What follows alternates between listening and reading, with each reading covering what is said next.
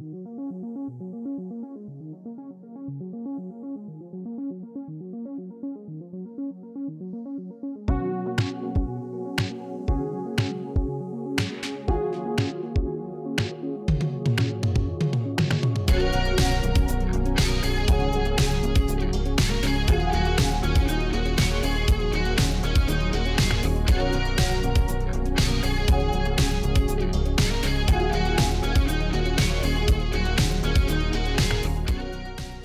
各位听众，大家好，欢迎大家来到 Enter Twin 晋级的职人，我是维生教育的顾问 Vance。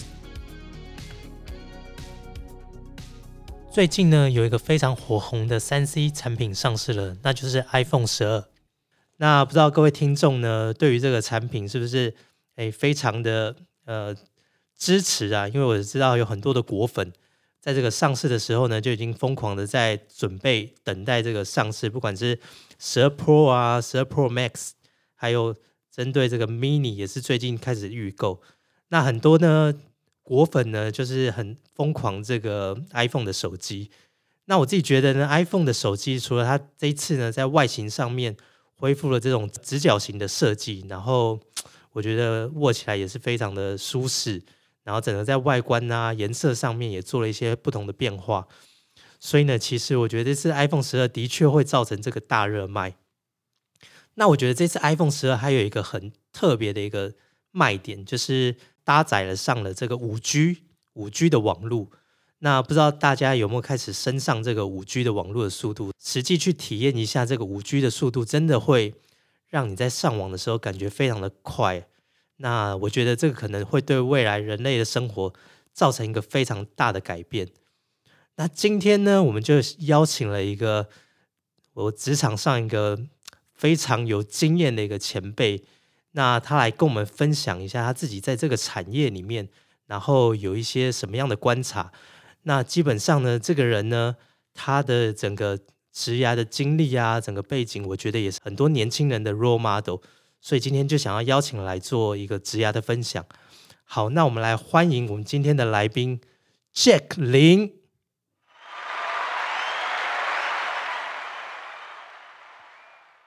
Hi Jack，Hi Vince，好久不见。对啊，你最近好吗？呃，还不错，还不错哈。对对。就就我知道你之前有很多的这个职涯的一些经验，然后包含自己在车厂，然后在 IBM 当过顾问，然后现在又是在这个台湾知名的上市电子公司担任着资通讯的行销业务主管。我觉得这个经验呢，其实是很多年轻人的 role model，也是想要了解说，哎，你怎么从这个大学毕业啊，包含你自己也有在英国留学的经验，然后怎么样去走上这一步？你可不可以先大概自我介绍一下？好的，好像你已经帮我介绍完了。对，那个大各位听众大家好，我是 Jack 林哈。那那个大概在职场上这样子打滚也快二十年哈。那那那个两千一九九九年两千年的时候，从从英国回到国内哈，然后一路以来大概就是呃，因为我之前应该比较像是社会人文专长啊，那刚就开始在职场上面从行销的角度去切入职场上面的工作啊，那慢慢慢慢再转到业务的的历练哈。那目前陈主刚 Vance 讲了，在那个上市电子公司的资通讯事业群里面。担任那个行销业务、国际行销业务的工作。那目前主要负责的市场是以以那个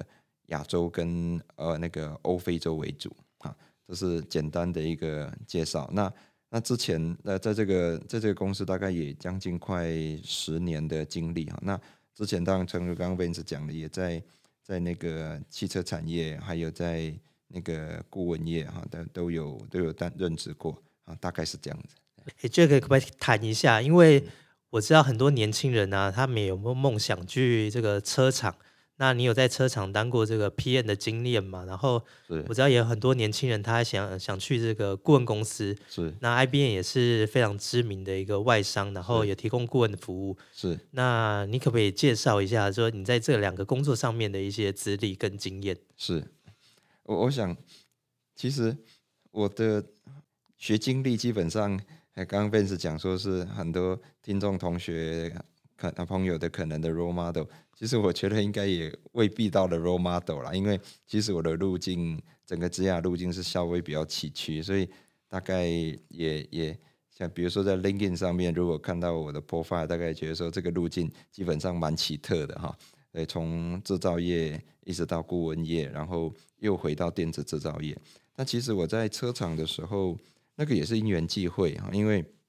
我其实刚。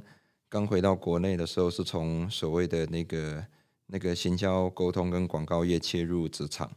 啊。那时候当然在还是去那个运用自己的所谓的那个社会社会人文的背景跟那个语言的专长嘛。那那后来才慢慢发觉说，哎，其实好像往前看五年这么这这样的一个中期的目标，我觉得因为那时候在行销沟通广告服务业跟很多的。食品厂啊、电子厂啊，还有还有车厂的产品经理都有互动跟接触啊，因为他们是所谓的我们提供服务给他们嘛，他觉得说，哎，这样的一个可以直接去涉猎到所谓的我们行销学的所谓的四 P 这样的一个工作内容啊，这个好像是我向往的啊，他就可以独当一面。然后其实你在负责那个产品的时候，你就是你就是那个产品的总经理啊，所以基本上对那种工作内容就产生了向往。所以就很努力的在找寻机会。那其实那时候会因缘机会了，就找到了找到车厂。那其实就是那个国内知名的车厂，叫做福特六合嘛，哈，就有机会可以。当然经过很多的努力哈，那有机会有机会可以进去担任产品经理的工作。那其实是蛮重要的一个一个转捩点啊。那那但是那个就是对一个产品经理这样的工作内容的想望。那那后来到了所谓的那在福特担任任职，哎呀，好几年之后，后来切入到所谓的顾问策略顾问产业哈。那那 IBM 基本上也是透过从 IT 转型，那变成是全方位的顾问跟那个软硬体的服务供应商。那那一块其实也是一个因缘机会，因为因为那个本来没有打算要离开车厂，因为那也是一个蛮有趣的工作内容。但是因为当初也外派到到国外去嘛，哈，那只是说因为家庭的需要，所以再回归到国内，那就进入台湾 IBM 服务，所以那个过程大概是这样子。这个 Jack 的这个经历，不管是产品经理跟顾问啊，其实我觉得这两个职能，一直是年轻呃朋友们很想向往尝试的一个产业，但是他们都不太知道自己的兴趣啊，适不适合这个产业，然后实际上在这个产业工作的内容是什么样子。那你可不可以再跟呃各位听众介绍一下，你现在目前在这个电子公司所在的这个产业，然后主要提供的产品跟服务，还有你本身职责所负责的工作内容？OK，因为我现在在这一家电子公司任职这十年左右的一个路程，呃，它这个公司基本上就是电子制造业了哈。那因为其实台湾。比较强的基本上还是在所谓的资通讯、电子制造跟半导体这这个产业的领域。好，那因为我的学历、经历背景，在进到进到这一家电子公司之前，基本上也提供了一个，因为我都是在不管在福特或 IBM，基本上都是在所谓的呃百年的品牌公司。那所以这样的一个工作的经验跟背景，还有在。在这两家公司的学习，基本上对我们国内的很多的一些，不管是电子公司，或者是有志去从代工啊，或者是纯制造转型变成是品牌公司的的这样的一个的一个大型的企业来讲，都是说我们说累积的累积的经验跟跟那个知识，基本上都可以派上用场啊，所以这也是我到到了大概两千。二零一零年的时候，就毅然决定说我要那个找一个本土的，然后台湾为主的，为为那个 headquarter 的公司去切入未来的职涯啊，当然就找到这一家公司，然后开始去做所谓的国际的行销跟业务的工作啊，大概是这样的一个背景对，这是当初的整个一个起心动念，因为还想说帮那个知名的外商公司打工也有一段时间了，是不是可以把这样的一个。这样的一个阅历跟经验，能够贡献给有志去做国际品牌跟国际行销的的那个本土企业，那这也算是算是一个比较自己自己比较臭屁的一个崇高的使命感吧。啊，比方说平平是是要工作，那个是不是可以为台湾的公司做一点做一点事情？大概那时候是这样的起心动念。其实我觉得这这非常好，就是呃为台湾的企业往外推广台湾的知名度，然后把台湾的产品推出去。觉得这个其实是一个蛮呃值得令台湾人骄傲的一种精神啦。是，那您刚刚您刚刚提到的那个呃，我在这个这一个所谓的电子公司的事业事业群，叫做资通讯的那个解决方案的事业群里面，其实大概就跟您妹子刚刚讲的这个五 G，或者是之前从四 G、三 G、四 G、五 G 这样的一个所谓的呃沟通啊，或者是说。那个无线通讯的这个 的这个领域，大概是有有一些相关性了哈，因为我们提供的方案基本上就是去协助那个电信业者啊，去架构这个啊以这个所谓的电信网络啊，那电架构电信网络里面大概就分成几大块嘛，一个就是那个电子电脑设备啊，computation，那再来就是所谓的 networking。然后再来就是所谓的我们叫做 infrastructure 哈，就是基础基础架构啊。那基本上我们在从事的工作就是协助这些呃各个世界各国的这些电信的运营商去架构这些那个资通讯的基础架构，然后去部建这个五 G 的基础架构网络，好，然后才能够让我们的 end user 就是您刚刚讲的果粉啊，才能够才能够那个。电话到哪边都能通，好，然后都都能够顺利的去覆盖到所有的需要五 G 通讯的一个范畴跟领域，所以我们在提供就是这些基础架构的电力跟那个跟那个供应所有的通讯设备的基础的架构的解决方案。那我们在看呢，五 G 其实在这一两年，其实在业界谈的非常的多。那其实，在国外呢，五 G 这部分可能从去年就开始。有一些国家在陆续的导入，然后台湾是最近开始，就是大家开始慢慢在转换到五 G。那我觉得五 G 的网络的速度、连线速度呢，呃，变得这么快之后呢，导导致说大家很多的数据量啊、使用的一些行为啊，都可以把这些数据上传到一个所谓的云端 Cloud 上面，然后让很多企业可以去做一些资料的分析，甚至去做一些 AI 的应用。那你自己在这个产业里面，你看到整个市场的前景跟发展性，你可不可以来跟我们分享一下？我觉得大概涉猎没有那么深了哈。那当然，因为工作的关系，我们最关心的是能够卖出多少设备了。因为卖设备，我们才那个公司才会成长嘛哈。这是我所负责的业务才会成长。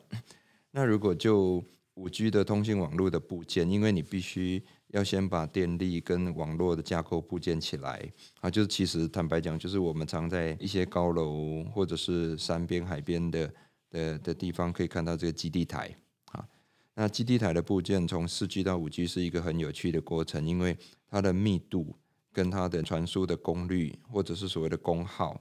还有所谓的它所需要用到的设备哈，基础设备其实都会大幅的成长。那在那过程中，当然我们看到的就是生意的机会嘛，或产业的机会。那如果说就 end user 的观点来看的话，其实他看到了或未来能够享受到的便利，就是所谓的即时的通讯啊，跟即时的声音、影像跟语音的服务。也就是它中间其实四 G 好有时候还要当做一个电影或影片，还会卡个一两分钟嘛。到了五 G 那个大概就是数秒钟之内的事情了。好，那。还有就是可以及时的，现在看那个《海角七号》的演唱会，嗯，我们现在就算坐在台北，基本上那个大概也可以变成是，假设是虚拟时间，基本上那个就是几乎没有时间差。嗯嗯。那我认为那个的这样的一个情境的实现，就台湾来讲，应该在世界各国里面，应该算是走在前段班啊，就算不是前五名，至少也是前十名。也就是 in terms of 五 G 网络的一个建设跟。内容啊的的是应用上面的一个跟进，我认为应该至少在在全球应该算是前段版。嗯，啊，目前看到走到最快应该是南韩跟南韩跟北欧，好在部件上面或在所谓的五 G 建设完之后，在内容上面的一些 pilot run，应该是这两个地方走的是最快。对，那那包括所谓的中国，然后包括台湾，好，还有若干地区的美国哈，其实还有欧洲哈，慢慢其实有都有在跟上。这样听起来，这个这个产业其实发展性还是非常的好。那也听起来也觉得，哎，这个好像真的是蛮有趣的。那你也可不可以请 Jack 再分享一下，说这个工作你觉得什么地方你觉得是最吸引你的，或是最有挑战的部分？我认为每一个产业它都有它的前景，也有它的甘苦啦。所以其实，呃，在我的可那个职涯的过程中，在挑选产业，基本上反倒不是我第一个考量。我会比较偏偏向于是所谓的我个人的专业，跟我个人的想要积累的专业，或者是所谓的职能啊，在哪一个产业里面可以得到最好的发挥。啊，所以我我会比较从这个角度去去看，因为公坦白讲，产业或者是公司是可以换的，嗯嗯。啊，但是唯一不能换的，或者你个人必须要带走的是你的你的专业跟你的。你的所谓的职能啊，或者是你的经验跟知识的积累，好，那那其实那个是我在看所谓的个人的经营的时候，不管叫个人品牌的经营，或者是个人的职业的经营的时候，我觉得这一块是比较重要的。所以其实我一路以来的路径都一直在行销业务的领域。那不管是从呃汽车制造业，一直到所谓的顾问业，一直到所谓的电子制造业，啊。它其实都没有跳脱这样的一个一个思维跟路径呢，啊，那这个是这个是一个过程。那那如果就目前我所认知的这个资通讯产业的这个公司的话，我认为其实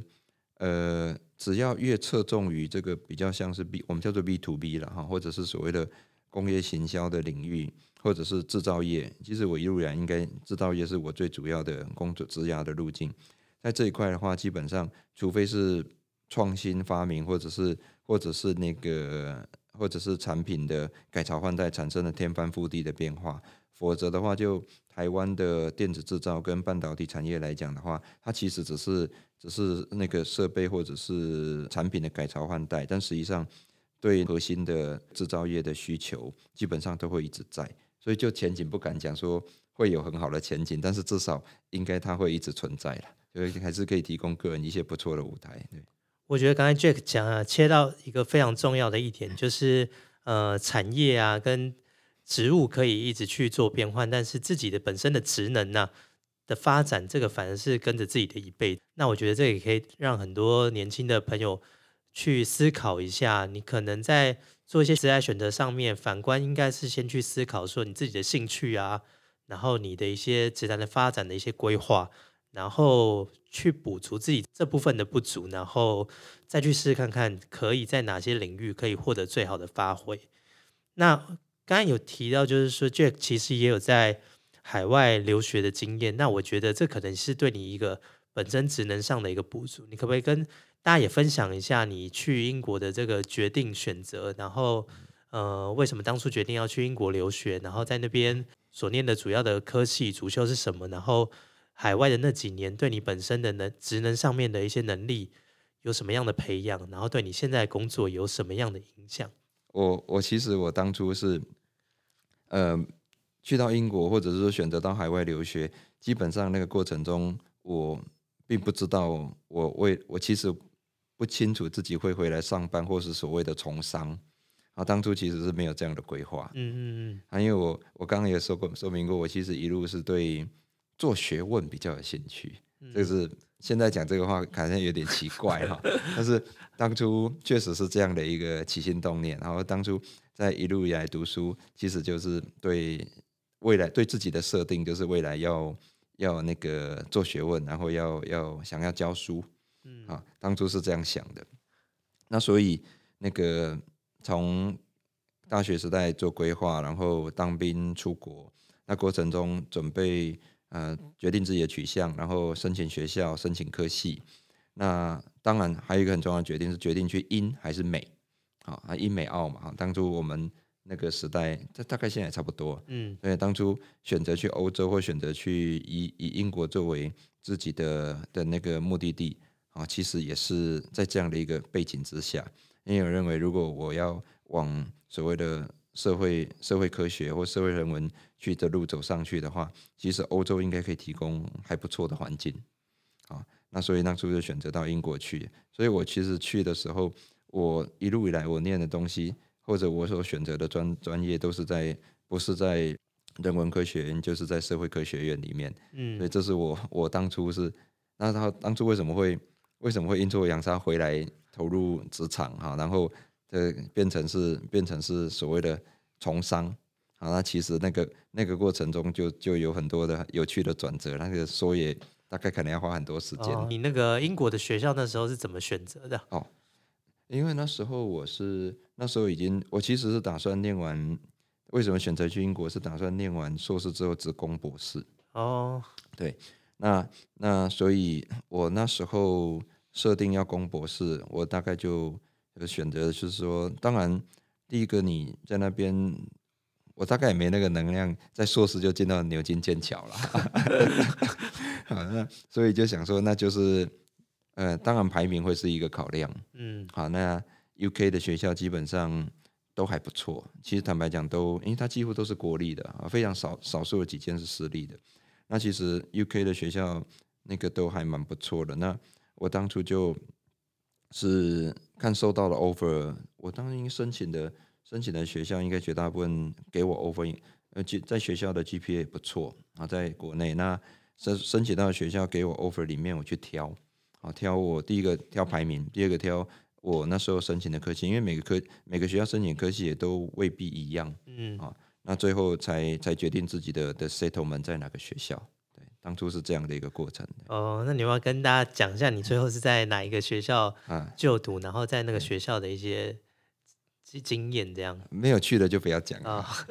我我后来后来就那个，其实前面几所学校给我 offer 都在，就是我在当兵那时候要服兵役嘛哈，那服兵役就是收到，那最后最后我收到了 offer 是 Warwick 啊，University of Warwick 的 offer。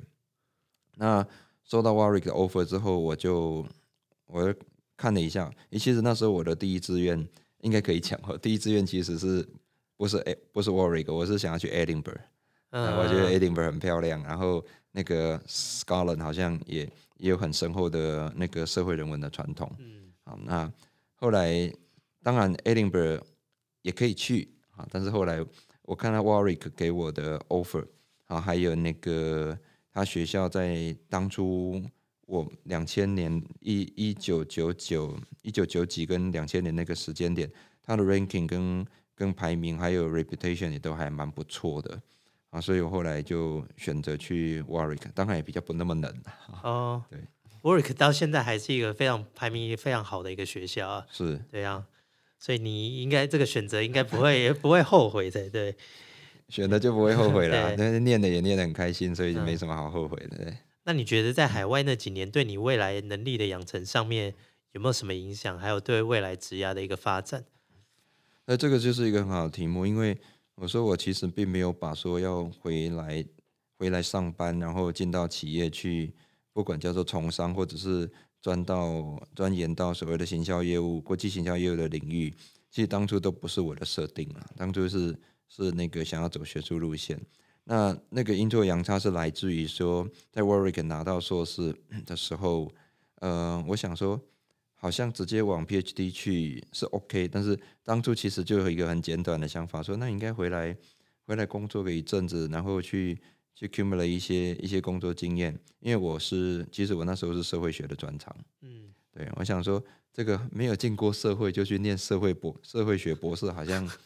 不太。不太对哈，因为其实社会学是一个方法论，但是重点是你要你要做研究的土壤，嗯啊，或者是是哪一个是是哪个主题，或或者是哪一个 territory 很重要。那我就想说，那我是不是应该要，因为那个应该回来工作个一年两年，然后累积一些经验，再再回去继续攻读博士。但是没想到那时候的决定就是一条不归路了啊！所以其实这个真的就是阴错阳差，嗯。所以这样就开展了你这个十几二十年的这个职涯的生职涯的一个经验了。是啊，那时候回来，其实回答你刚刚的问题，其实所谓的能力，在海外的能力的养成跟积累，我认为其实大概就几个。第一个是语言，这就是最大的挑战尤其是就台湾的学生来讲，无论你在国内准备留学啊，还有经历过留学的语文检定跟考试，无论再怎么准备，你一去到那个环境里面，那个冲击是无可避免的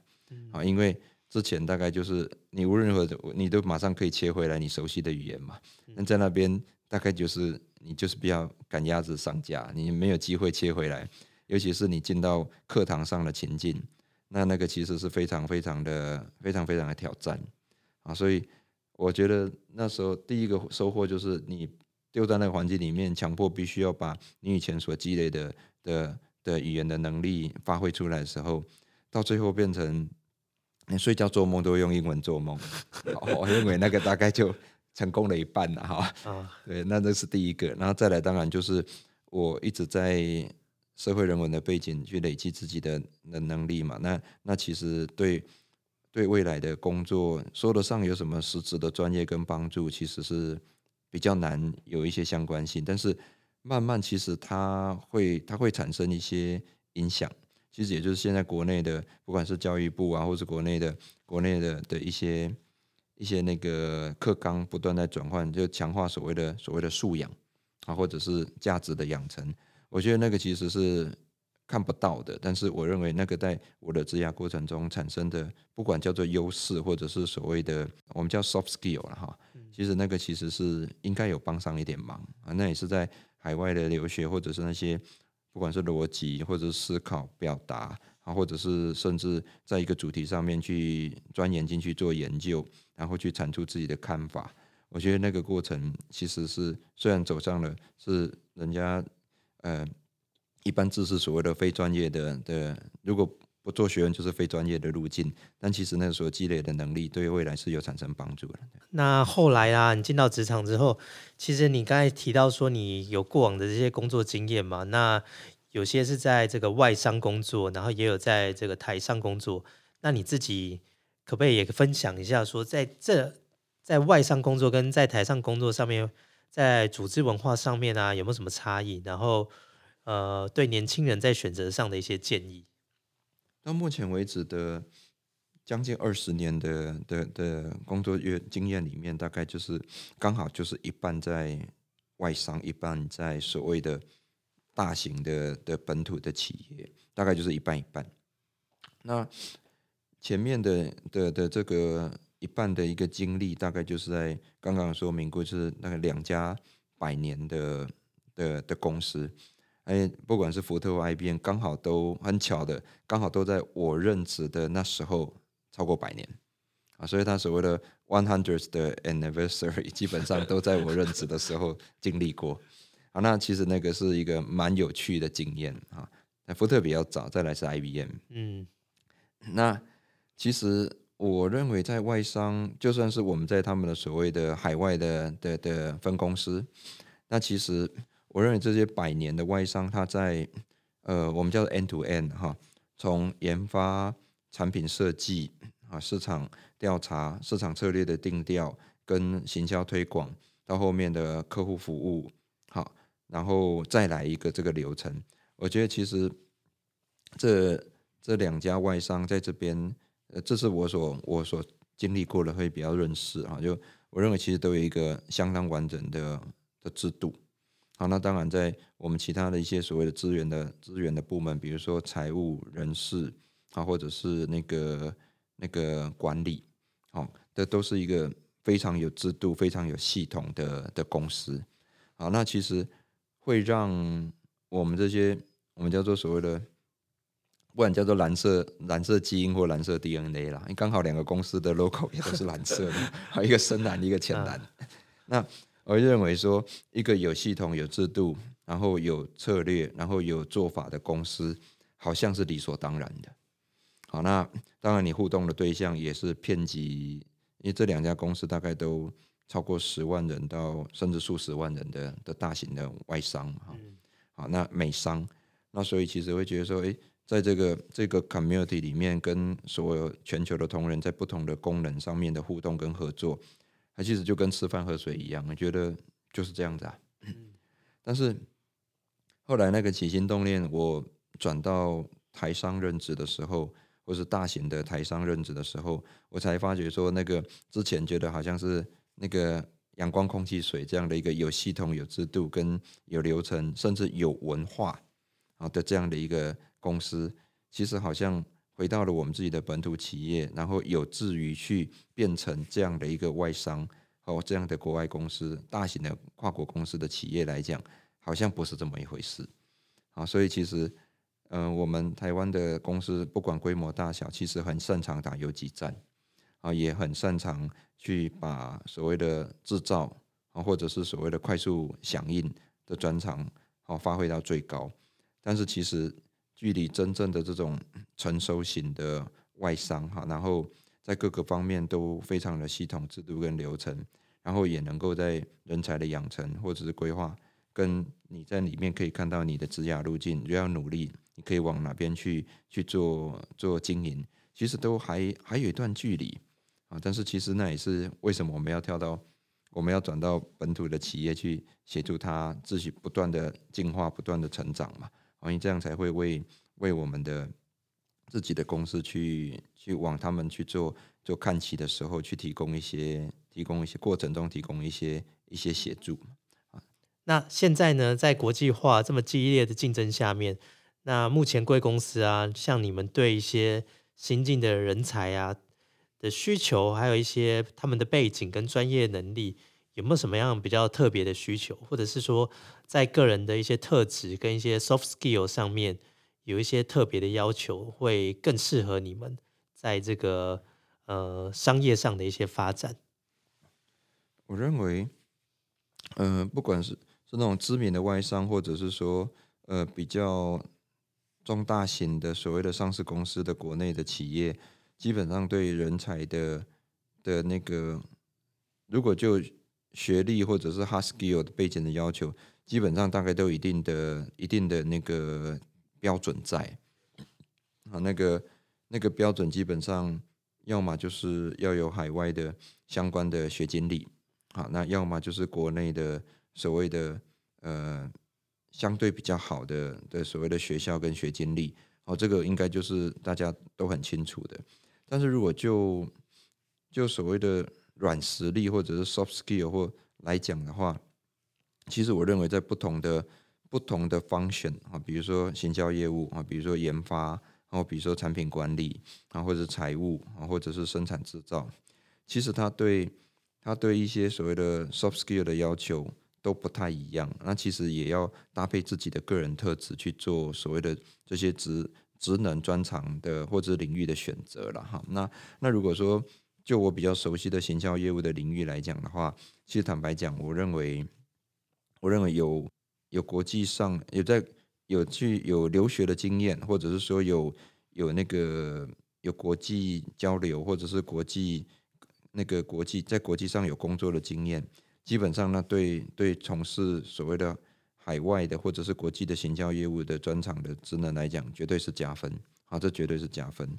那当然不是绝对必要了哈，但是基本上我们在看新进的同仁，或者是那个在甚至在国外的其他的分公司要去找找这些可以跟我们一起合作去推广市场的同仁的时候。基本上这些都是必要的，所以反倒是行销业部分对所谓的 soft hard skill 的专业的要求比较没有那么的比较没有那么的绝对哈，它它着重的是你任职之后你能够持续不断的学习不断的进步啊。那至于说语言个人特质上面，确实是我们会会去挑啊，会去挑啊创意啦，或者语言沟通啊，还有甚至于。所谓的适应性啊，这个基本上都是蛮重要的。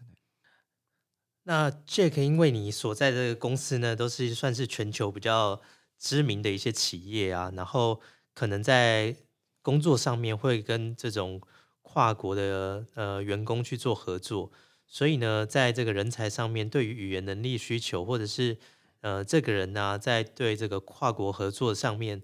有没有一些特别的要求，或者是要怎么样去观察说这个人。够不够 qualify？这样，基本上，如果这种有系统的的的公司或者有制度公司在选材上面，语言条件应该应该基本上都会有一定的挑选，哈，或一定的标准在那里。这个不管是外商或者是我们本土企业都有。那那那只是说，如果就国际的行销业务来讲的话，在确实在语言上面的一个要求会比较高。好，所谓的比较高，当然是比比财务制造，或者是比比那个比人资哈，或者是研发，会稍微再高一些些啊，因为因为我们要提供服务，我们要跟客人或者跟市场沟通跟互动啊。那如果就就就那个我们自己的我自己所在单位，在所谓的英文能力好了哈，英文能力上面的一个选择，基本上呃大概还是会去导入所谓的国内国内的那个一些标准，不管是所谓托译啦、雅思啦哈，或者是或者是那个托福啊哈，那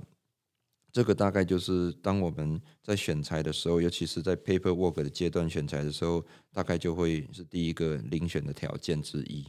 啊，那这个是。非常现实也非常实际的。那再来就是进入到真正我们遴选出来的同仁会去做面对面的沟通，跟进一步理解啊，他是不是在语言能力上面有符合我们的期望值？其实语言就是沟通，所以其实当面对面的时候，当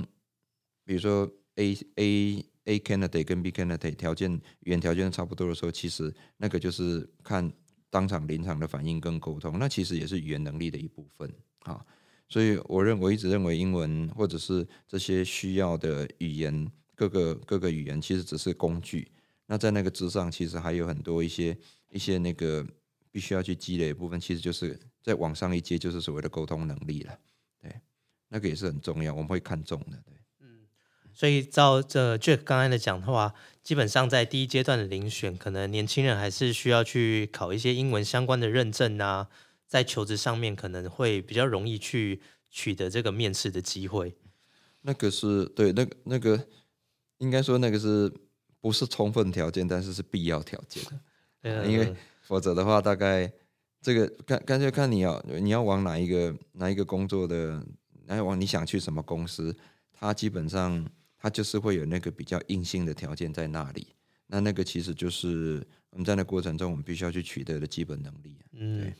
好，那最后呢，我想请 Jack 说，可不可以给一些呃准备要毕业的一些大学生啊，或是社会新鲜人，刚工作一两年的这个社会新鲜人，在职业上面规划或者是技能培养上面的一些建议，那让他们去思考一下，怎么样去看待自己一个比较中长期的一个职业的发展。是，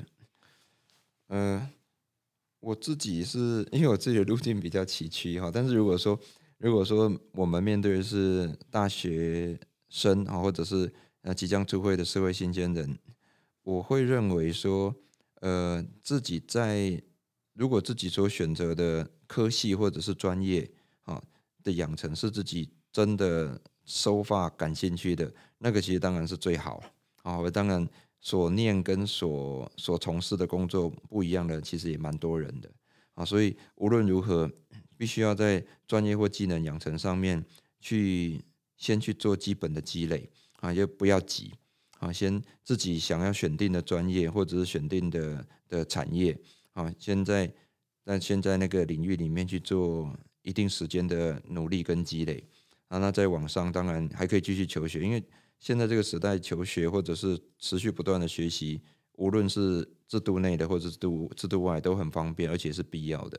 啊，所以这是专业的积累绝对要。那在这个之外的话，就是还是要透过探索，慢慢去找到自己未来的十年、二十年，觉得哎，我想要去累积的的专长领域是在哪一块而？那一块一旦决定了，基本上产业的转换，基本上就就如同我刚刚讲的，产业转换基本上其实是还蛮 OK 的哈。重点是自己想要自己可以带着走，在带着走的的硬硬实力，跟自己带着走的。软实力的持续的累积，我觉得那个其实是要把自己当做一个品牌在经营啊，就是你这个人就是一个品牌，那自己不断所累积下来的硬实力跟硬实力可以呈现在履历上面，那软实力的培养或许未必有证照，或者是未必有未必可以呈现，但是当你真的有机会去发挥的时候，别人是看得到的，好，那那个部分就需要自己去。自己去规划，然后自己去不断为自己去找资源去累积。呃，我觉得 Jack 这个结论呢是一个非常棒的结论哦，因为刚才讲到说，呃，其实呢，现在很多年轻人可能刚毕业出社会啊，从事了一个工作，就觉得，呃，做没几个月就会觉得，哎，自己好像不太适合这个工作，然后就想要有一个转职离职的这个念头。但是，呃，其实刚才 Jack 提到说，哎，如果你真的是对这个职能有兴趣，或对这个产业有兴趣的话，基本上就是不要急。慢慢去扎根，然后打好自己的基础，然后透过这样的积累呢，然后把你的能力不断的累积。哦，那不要就诶觉得一个短时间的一个挫折，就会让你觉得好像不太适合这产业，想要离开。好，那今天呢，我觉得很高兴可以邀请到 Jack 林来跟我们分享他自己的一个职业故事，然后包含他自己呃在不同产业就职的经验啊，然后留学的经验。然后包含他在一些工作职场上面的一些观察，然后给年轻朋友的一些选择上面的建议，我觉得这个都是一个非常宝贵的一些经验分享。那最后我们就再再次谢谢 Jack，呃，来参加我们这个节目。好，那我们这一集好，谢谢谢谢。好，那我们这一集的节目呢就到这边，呃，我们下次再见喽，拜拜。